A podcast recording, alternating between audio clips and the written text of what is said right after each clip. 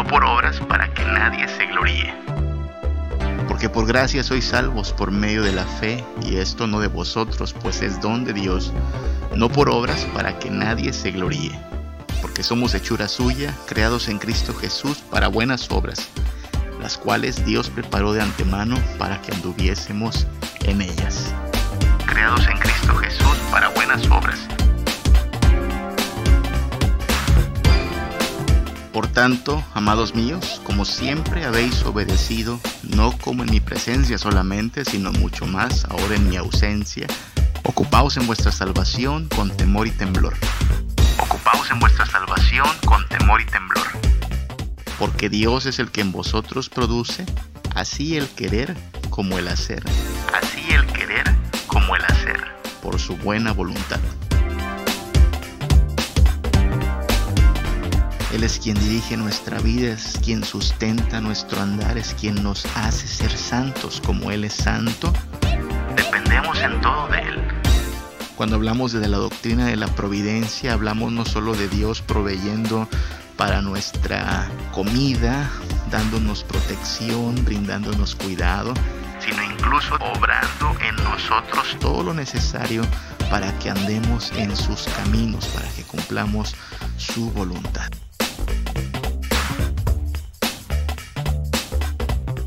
En vuestra salvación con temor y temblor.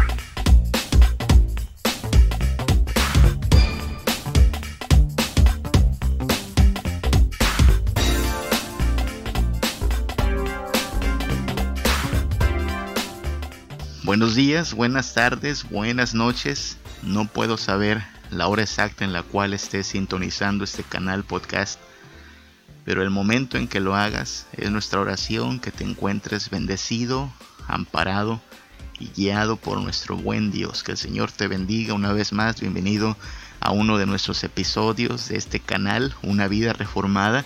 Estamos hablando en esta serie de reflexiones acerca de una doctrina muy muy importante que es la doctrina de la providencia de Dios. Hablar de la providencia de Dios es hablar del cuidado que tiene Dios minuciosamente, detalladamente de todo lo que existe, de todo lo que es parte de la realidad. Aún con sus dificultades, esta realidad está bajo el poder y dirección de nuestro Dios. Aún con las cosas que no alcanzamos a entender, aún con estas situaciones que escapan de nuestro control, bueno, para Dios nada escapa de su control no ocurren accidentes, no ocurren casualidades, no ocurren coincidencias, sino que Dios tiene todo bajo control en realidad.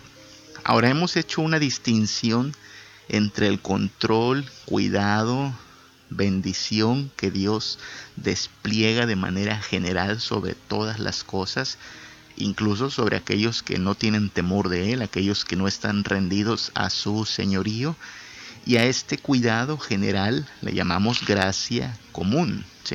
Dios hace salir su sol sobre justos e injustos, Dios hace llover sobre buenos y malos. Bueno, así de misericordioso es Dios. Y también hemos dicho que hay un cuidado especial, particular, que Dios tiene para con su pueblo, su iglesia, su rebaño, su familia, a estos en particular les ha perdonado sus pecados, les provee de cuanto necesiten en esta tierra, les sustenta aún en las dificultades y les asegura, por supuesto, una herencia que nadie les puede arrebatar en la gloria.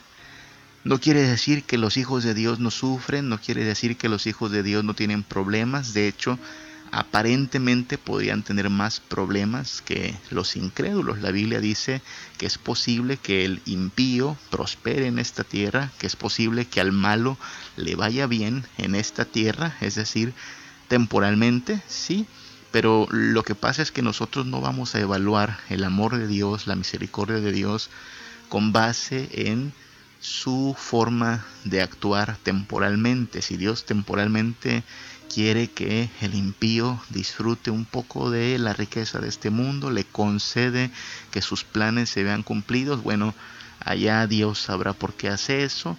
Si Dios quiere que sus hijos temporalmente eh, tengan que atravesar por dificultades, experimenten la miseria de este mundo, bueno, pues Dios tendrá que ser suficiente, Cristo tendrá que ser más que suficiente para que nada de esta tierra valga tanto como el conocerle a Él. Así es que no debemos guiarnos por lo temporal. A lo mejor hoy temporalmente alguien es dueño del mundo, pero si no tiene a Cristo, tristemente no tiene nada. Y aparentemente un hijo de Dios podría estar en miseria, enfermo, desahuciado, pero si tiene a Cristo es más afortunado que el más rico de esta tierra. Entonces, esa es la diferencia entre gracia común y gracia especial. La gracia común hace que aún el más ateo de los ateos hoy tenga su desayuno, aún el más perverso de los humanos hoy tenga aire para respirar. Esta gracia común no le va a ayudar para ser salvo, simplemente le preserva en tanto que se cumple el tiempo del Señor. Y hay una gracia especial, una gracia especial para el pueblo de Dios, que hace que su pueblo sea preservado, sea guardado, aún y a pesar de las más difíciles situaciones. Eso es lo que hay que destacar cuando hablamos del cuidado de nuestro Dios. Hay un cuidado general y hay un cuidado especial. Esa es la gracia salvadora, la gracia especial de Dios sobre su pueblo. Ahora bien, esto nos hace pensar en que Dios cuida particularmente a sus hijos y por lo tanto sus hijos pueden estar confiados en que Dios les guía, Dios les sostiene, Dios les ampara. La doctrina de la providencia de Dios es una doctrina de consuelo, es una doctrina de esperanza para los creyentes en Cristo Jesús, porque nos hace caer en cuenta que todo depende de Dios. Finalmente es Dios quien va a producir en nosotros todo lo necesario para la vida cristiana. Lo que estoy diciendo es que todo en la vida cristiana depende de Dios. En la vida cristiana no se trata tanto de nuestra fuerza de voluntad, no se trata tanto de nuestra disciplina, de ser nosotros los que eh, perfeccionamos todo lo que hay que avanzar, no me malentiendas, claro que ejercemos nuestra voluntad, no somos marionetas, claro, claro que tenemos que ejercer dominio propio, tenemos que ejercitar la piedad, pero esto viene del mismísimo Dios que nos capacita para hacerlo, es decir, la fuente de poder para tener fuerza de voluntad, dominio propio, disciplina, es el mismísimo Dios que nos pide que busquemos la santidad. No sé si me doy a entender. Lo que estoy diciendo es el mismo Dios que nos demanda amarle con todo nuestro corazón es el mismo Dios que produce en nosotros el deseo de hacerlo. El mismo Dios que nos dice que escudriñemos su palabra es el mismo Dios que produce en nosotros hambre por su palabra. El mismo Dios que nos dice que seamos santos es el mismo Dios que genera en nosotros amor por la justicia y odio a la maldad. Agustín de Hipona, un hermano que vivió en el pasado allá en África, eh, muy culto, muy inteligente y también muy sensible a este asunto de la providencia de Dios, llegó a escribirlo de esta forma. Agustín de Hipona lo dijo así, en una oración, Dios ordena lo que quieras, pero danos lo que ordenas. ¿Qué te parece? Puede parecer un poco rara, quizá un poco confusa la frase, pero lo que estaba diciendo Agustín con estas palabras, Dios ordena lo que quieras, pero danos lo que ordenas, era, Señor, vamos a poder cumplir con tu voluntad, vamos a poder obedecer y hacer lo que tú pidas, si tú nos ayudas a hacer lo que estás pidiendo, si tú nos brindas de lo necesario para cumplir con esa voluntad tuya, entonces podremos hacerlo. Lo que estaba diciendo Agustín es, necesitamos incluso que tú nos ayudes a obedecerte. No está en nosotros la capacidad, el poder, la fuerza para simplemente cumplir con tu voluntad. Fíjate que ese pensamiento es bastante interesante e importante a la hora de obedecer a nuestro Dios, porque cuando nosotros consideramos, por ejemplo, los diez mandamientos, que son el resumen de la ley, alguien podría simplemente asumir, bueno, ahí está la ley, vamos a cumplirla, vamos a cumplir con la voluntad de Dios. Pero no es tan sencillo como parece, no se trata simplemente de tener fuerza de voluntad y decir, a partir de hoy quiero cumplir la voluntad del Señor, sí, pero necesitamos la fuerza para hacerlo, la capacidad para hacerlo. Si lo hacemos en nuestras propias fuerzas, descubriremos que terminamos frustrados, porque no es tan sencillo como proponerse otras cosas.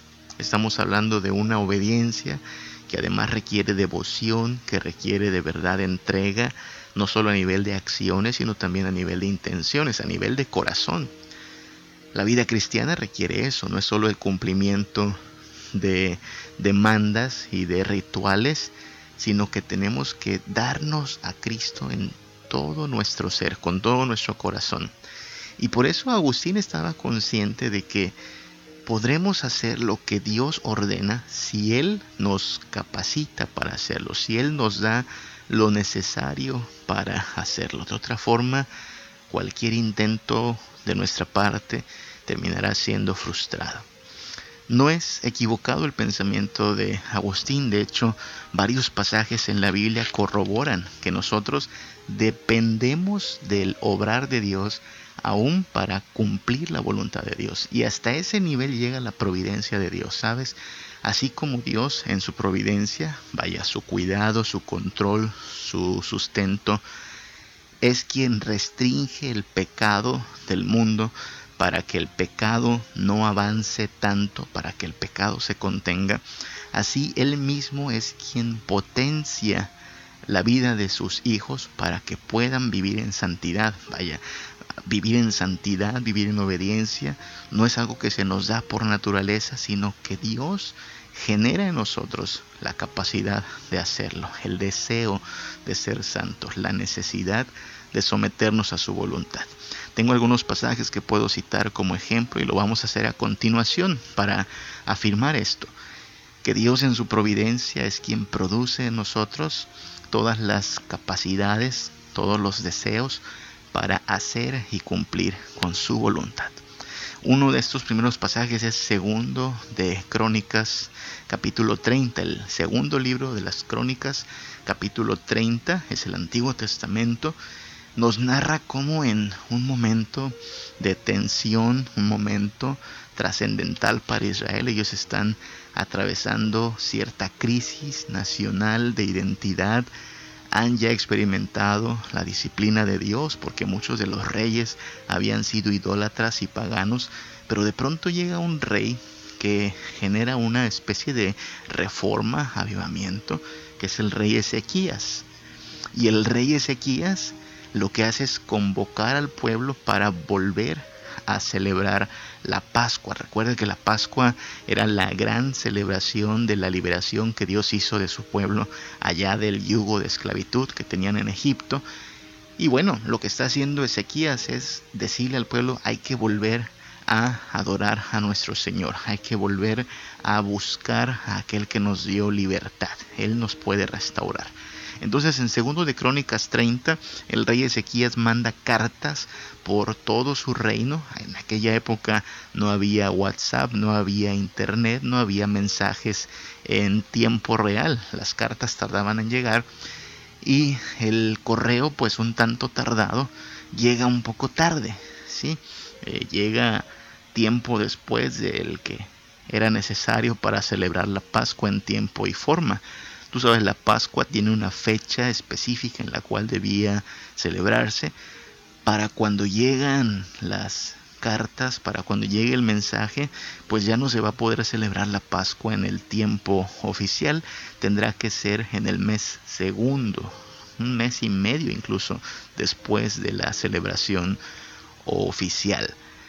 Pero bueno, ellos están contentos, el país se está restaurando, al menos el rey Ezequías está convocando a su pueblo a volver a su Señor y Dios parece que se los toma a bien, no los castiga por esto. Dios les concede celebrar la Pascua un poquito después del tiempo oficial. Sin embargo, eh, no todas las personas estaban deseosas de regresar al Dios verdadero. Dice el versículo 6, estoy en segundo de Crónicas 30. Fueron pues correos con cartas de mano del rey y de sus príncipes por todo Israel y Judá, como el rey lo había mandado, y decían, Hijos de Israel, volveos a Jehová, el Dios de Abraham, de Isaac, de Israel, y él se volverá al remanente que ha quedado de la mano de los reyes de Asiria. Ahí está, es una invitación a volver a Dios, a confiar en el Dios del pacto, el mismo que había bendecido a Abraham, a Isaac, a Israel completo, es el Dios que les puede librar de sus enemigos. Versículo 7. No seáis como vuestros padres y como vuestros hermanos que se rebelaron contra Jehová, el Dios de sus padres, y él los entregó a desolación como vosotros veis. Lo que está diciendo es, ya tuvimos suficiente rebelión, ya experimentamos en el camino de la desobediencia y nos fue mal. Es tiempo de arrepentirnos de esto. Versículo 8. No endurezcáis pues ahora vuestra cerviz como vuestros padres.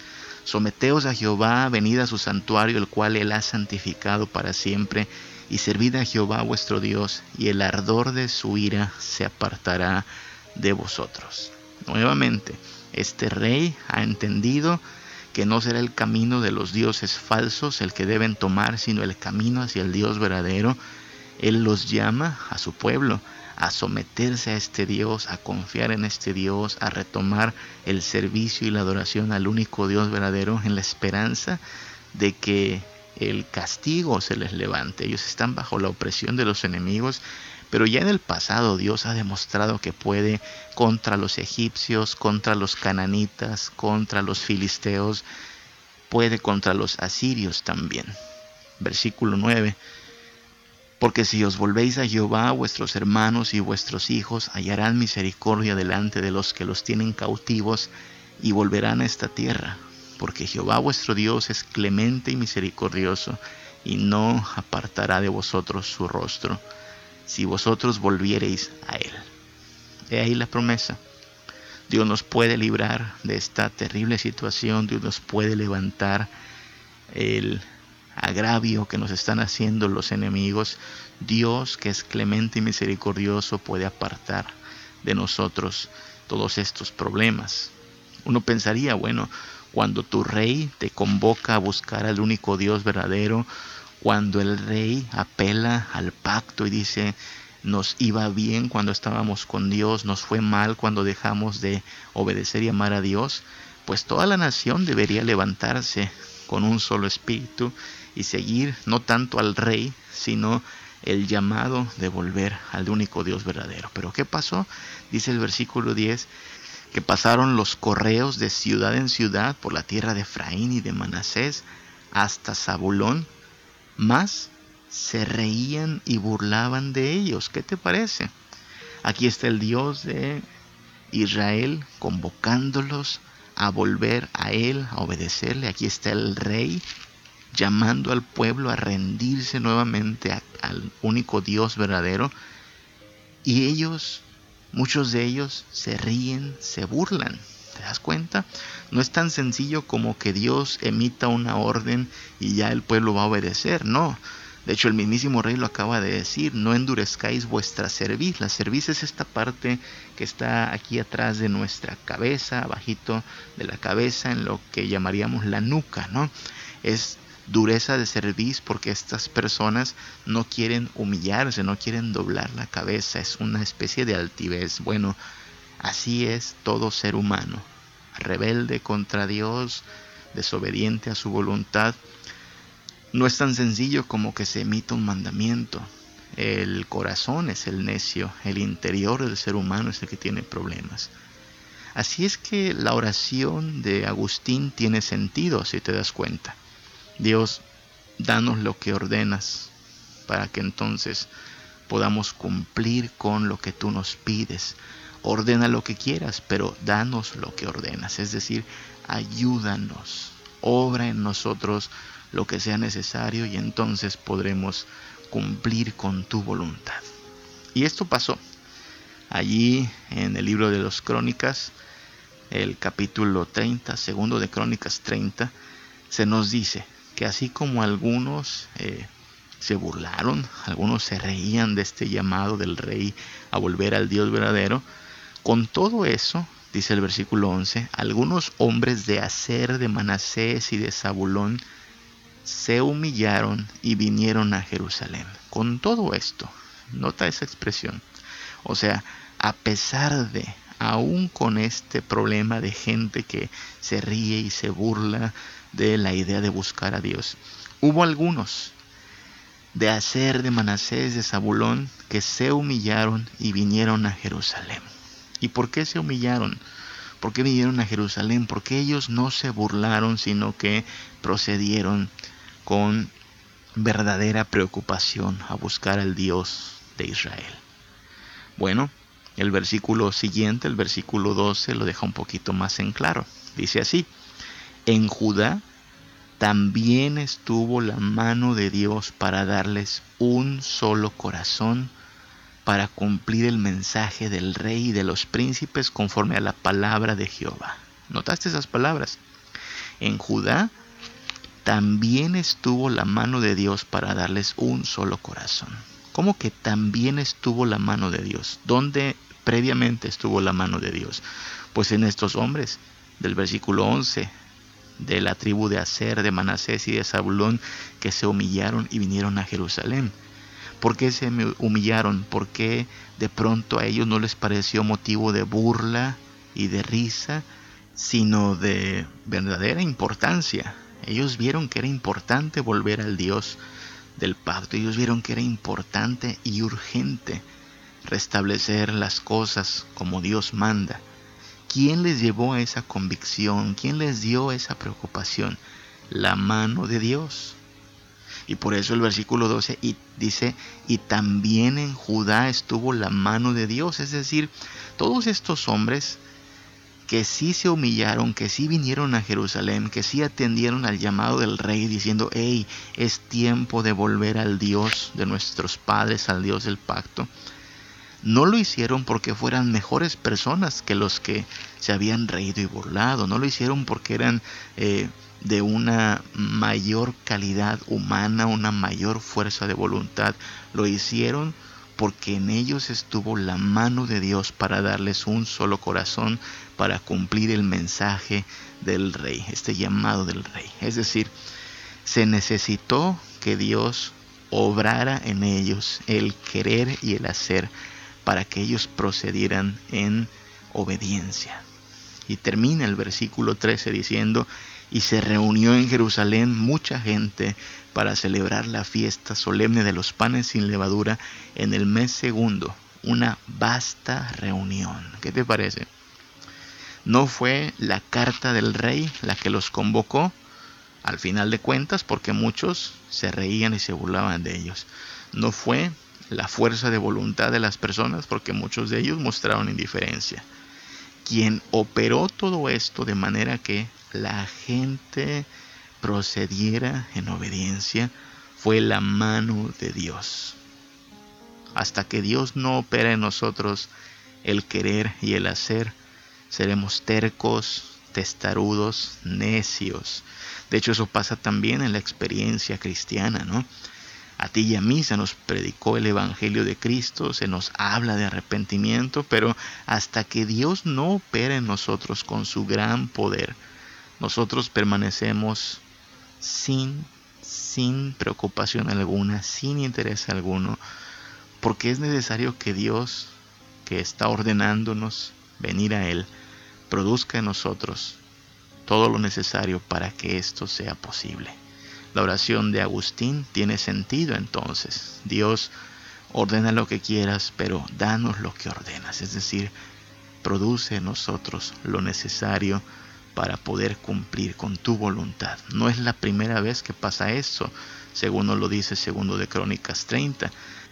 También pasó en otro momento en el que ya el enemigo no es Asiria, sino Babilonia. Babilonia se llevó cautivo a el pueblo de Dios. Ahora estaban bajo el dominio de Babilonia en un cautiverio que dura 70 años. Dios les había dicho ya en el pasado que si ellos eran tercos y testarudos, los iba a dejar que fueran cautivados por sus enemigos Allá en Jeremías 25 del 11 al 12, el Señor profetiza, ¿no? Toda esta tierra será puesta en ruinas y en espanto y servirán estas naciones al rey de Babilonia setenta años. Y cuando sean cumplidos los setenta años, castigaré al rey de Babilonia y aquella nación por su maldad, ha dicho Jehová. Y la tierra de los caldeos y la convertiré en desiertos para siempre.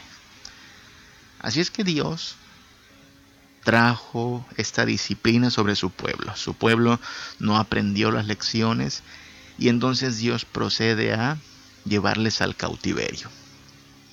70 años. Y después de 70 años, Dios opera de manera que su pueblo, allá cautivo, regrese, reconstruya Israel, restaure una nación. Ahora, decirlo es fácil, pero hablamos de toda una generación que ya se había acostumbrado a la cultura de Babilonia, que ya se había a lo mejor incluso adaptado a la religión pagana de Babilonia, no es tan sencillo como decir, mira, después de 70 años volvemos a empezar y restauramos todo. Aparte, falta ver cómo es que se convence a un rey, el rey de Babilonia, de que es momento de dejar ir a sus súbditos, de permitirles volver a su tierra y que restauren todas las cosas. No es tan sencillo si te das cuenta. Eh, los movimientos sociales y políticos requieren de mucha lucha. Tú sabes, en cualquier país de aquí de Latinoamérica, si se quieren restaurar ciertas cosas, tiene que hacerse por medio de una guerrilla, por medio de un levantamiento armado.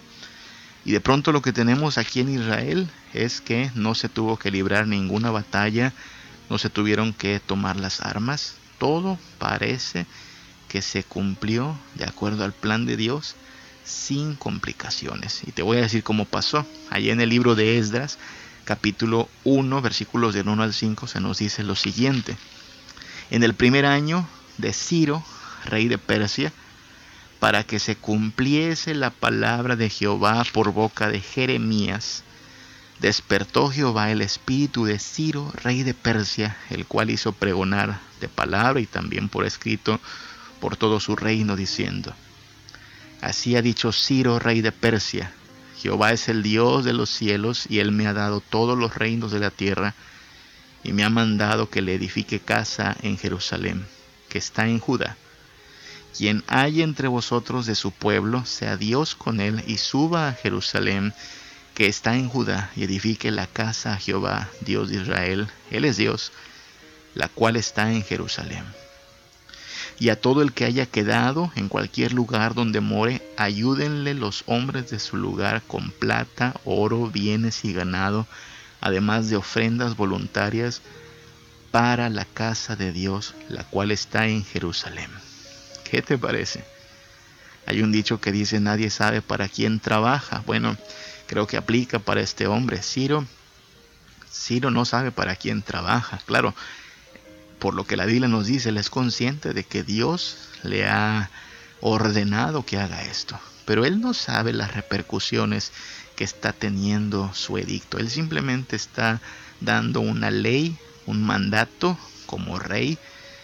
Él está diciendo algo así como les doy chance, les doy permiso de que vayan y reconstruyan su templo. Pero el pasaje es bien claro cuando dice en el versículo 1, despertó. El Señor despertó el espíritu de Ciro, rey de Persia. Es decir, Dios operó en este rey, que aclaremos, no es un rey creyente, no es un rey que de pronto ya cree en el Dios de Israel y se hace santo y cumple los mandamientos. No, Señor, este es un rey pagano que así como permite que Israel vaya a reconstruir su templo, sigue construyendo templos a otros dioses. Sin embargo, como te digo, nadie sabe para quién trabaja. Y lo que acaba de hacer Dios es, sin levantar un solo ejército, sin disparar una sola flecha, hacer que el hombre más poderoso de aquel momento, que es el rey de Persia, Ciro, permita que Israel vuelva a Jerusalén. Les está dando una especie de oportunidad única. Vuelvan, Les tenemos cautivos acá, pero los dejamos en libertad para que vayan y reconstruyan su ciudad, su templo. Ahora, bueno, qué bien, gracias a Dios que opera así, pero nuevamente no es tan sencillo. Una cosa es que el rey te diga, sabes, eh, puedes volver a tu tierra, pero ¿qué pasa si la gente no quiere volver a su tierra? ¿Qué pasa si ya se acostumbró a estar ahí? ¿Qué pasa si le gustó más la comida de Babilonia, de Persia? ¿Qué pasa si le gusta más la forma de vestir de allá? Los hijos ya se acostumbraron a esa cultura. Y mira lo que dice entonces el versículo 5. Entonces se levantaron los jefes de las casas paternas de Judá y de Benjamín y los sacerdotes y levitas, todos aquellos cuyo espíritu despertó Dios para subir a edificar la casa de Israel, la cual está en Jerusalén. ¿Notaste esa frase? Todos aquellos en cuyo espíritu Dios obró, todos aquellos cuyo espíritu despertó Dios para subir a edificar la casa de Israel. No es pequeña cosa la que estamos diciendo. Fíjate que en el pasado, cuando Israel iba camino de Egipto a la tierra prometida, en más de una ocasión el pueblo se quiso amotinar para volver a Egipto. Así es que ya ha pasado en otras ocasiones que al mandato de Dios de avancen y marchen, el pueblo reacciona con una negativa. Aquí pudo haber pasado también. Pero lo que vemos es un pueblo que con mansedumbre se levanta y responde a este llamado volviendo a Jerusalén. ¿Qué pasó? Bueno, el versículo 5 lo deja en claro. Dios despertó su espíritu. Así es que aquí en Esdras, después de 70 años de cautiverio, Dios simplemente despierta el espíritu de Ciro para que deje ir a su pueblo, despierta el espíritu de su pueblo para que vayan a Jerusalén. ¿Te das cuenta de lo que aconteció? Dios está ordenando algo, pero Dios está produciendo en las personas lo necesario para que cumplan con esto que Dios está ordenando.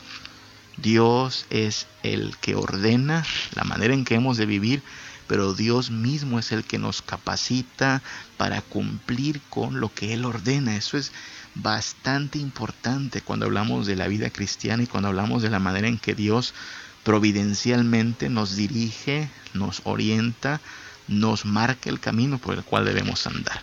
Efesios 2.10 es un pasaje que nos habla con más claridad de esta forma de actuar de nuestro Dios.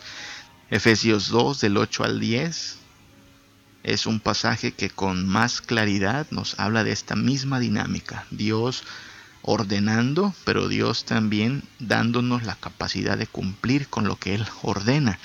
Efesios 2 del 8 al 10 dice así, porque por gracia sois salvos por medio de la fe, y esto no de vosotros, pues es don de Dios, no por obras para que nadie se gloríe. Esa primera parte nos es familiar, nos recuerda que no fuimos salvos por nuestros méritos, por nuestras obras, por acumular puntos, ni por nada de eso, sino por pura gracia.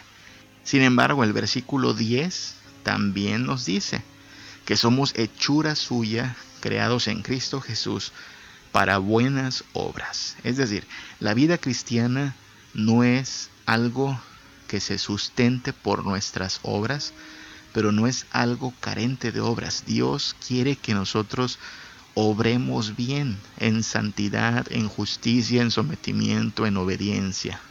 Fuimos salvos para buenas obras. Y aquí es donde alguien podría a lo mejor agobiarse y pensar cómo le voy a hacer, cómo voy a cumplir con tantos mandamientos, cómo voy a poder eh, llevar a cabo lo que Dios desea. Él quiere buenas obras, pero toda mi vida he vivido en pecado, ¿cómo le voy a hacer? Y el versículo 10 cierra con estas palabras que son un consuelo al final de cuentas.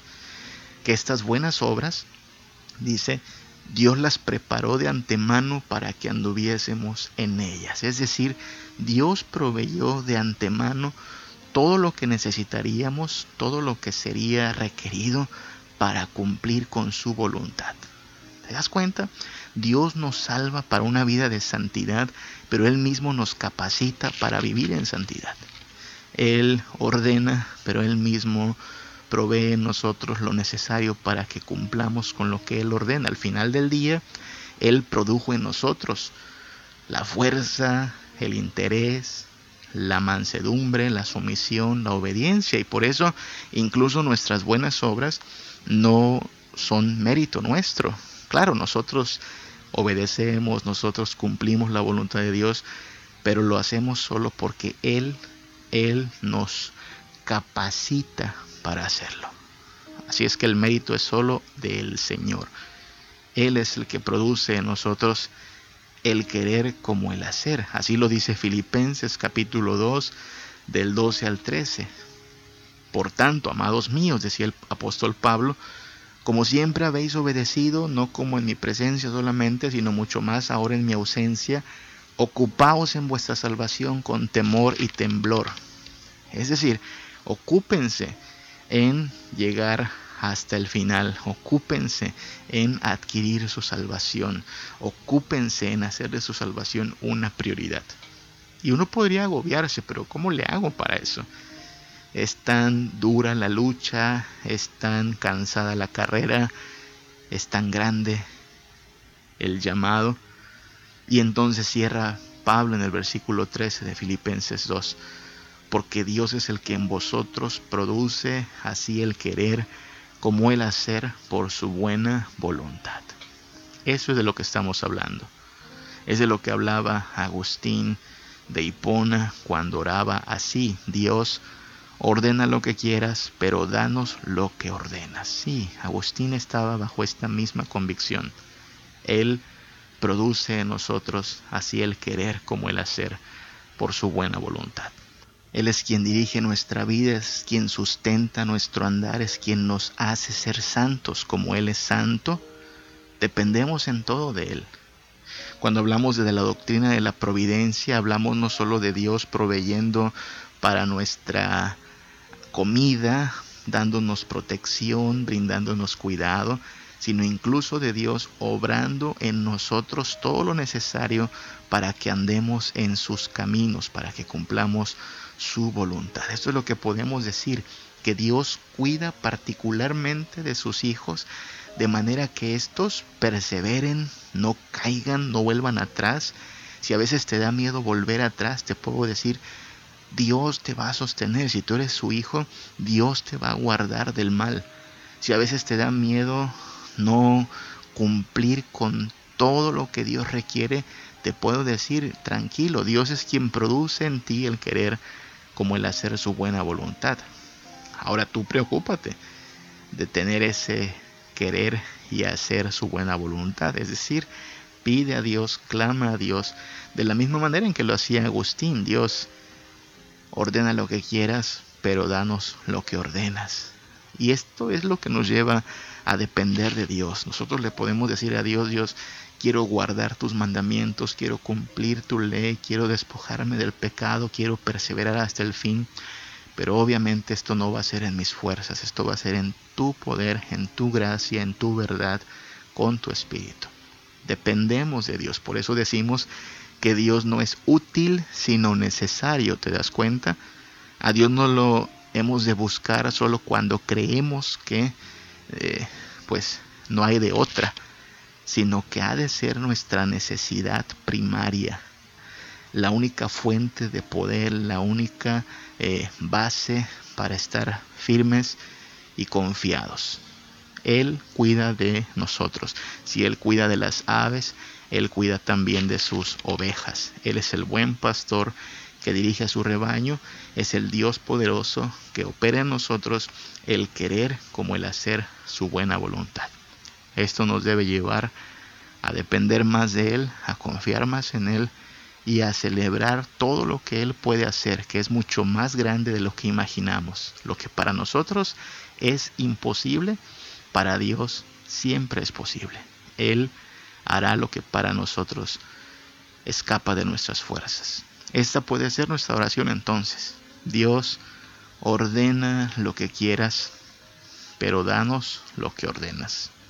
Y el Señor, que es fiel a su palabra, seguirá produciendo en nosotros el querer como el hacer por su buena voluntad.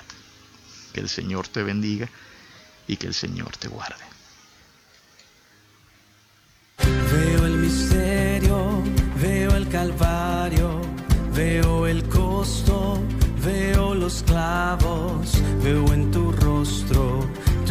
infinito